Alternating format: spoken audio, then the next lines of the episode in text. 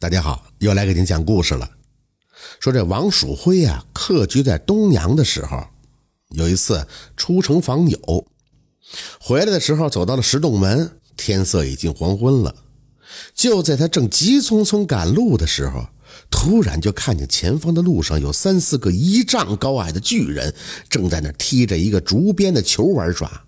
王蜀辉见了，当时就大吃一惊，赶紧的躲在了一块巨石的后边。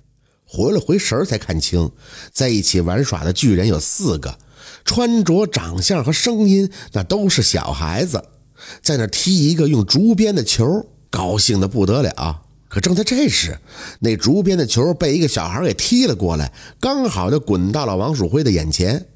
王蜀辉一见不妙，正想要逃跑，说时迟，那时快，四个小孩却都已经到了他的跟前了，一个个是直勾勾的看着他。王世辉哪见过这种怪物？顿时就吓得浑身发抖，腿发麻。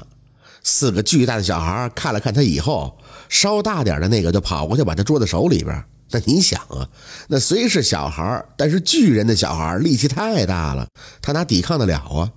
就见他把王树辉往手里一抓，互相商量了一番以后，就大笑着把他塞进了这竹子编的球里头，往地下一扔，就继续开踢了。王树辉在球里被几个巨人踢来踢去，这谁受得了啊？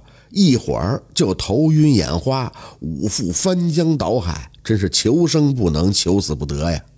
这几个小孩就这么一直踢着他往前走，不一会儿就到了一块相对空旷的地方。这回他们玩的更开心了。就当王树辉感觉自己分分钟就要挂了的时候，突然间就听见有个女人的声音在不远处的大吼。还不赶紧都给我回来吃饭！听见女人的叫嚷，小孩们稍微的停了一会儿。可等那个女人刚一转身，几个小孩又开始了。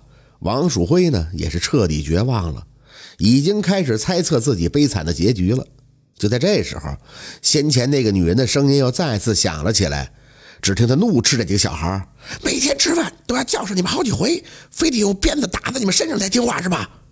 话音刚落，王树辉就看见一个巨大的身影奔跑了过来。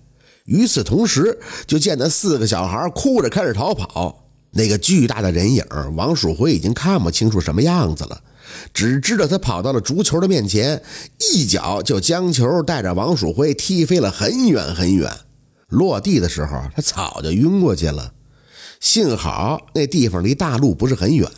到了第二天一早，被过路的人看见以后，已经奄奄一息了。半天才叫醒了他。这些人又费了很大的劲儿，才把他从球中救了出来，赶紧送入城里就医。养了有好些日子，他的疼痛才慢慢的开始有所缓解。王树辉啊，后来和大家伙说了一件怪事以后，没有相信的，笑话他编造的理由，这也太过离奇了。只有那临仙宫的道士说，这应该是地丘人。我们曾在书上看见过，地球人生长在地下一百里左右的地方，每天太阳下山到天黑这段时间出来活动寻找食物，能看见他们的人呀是非常的少啊，也很幸运。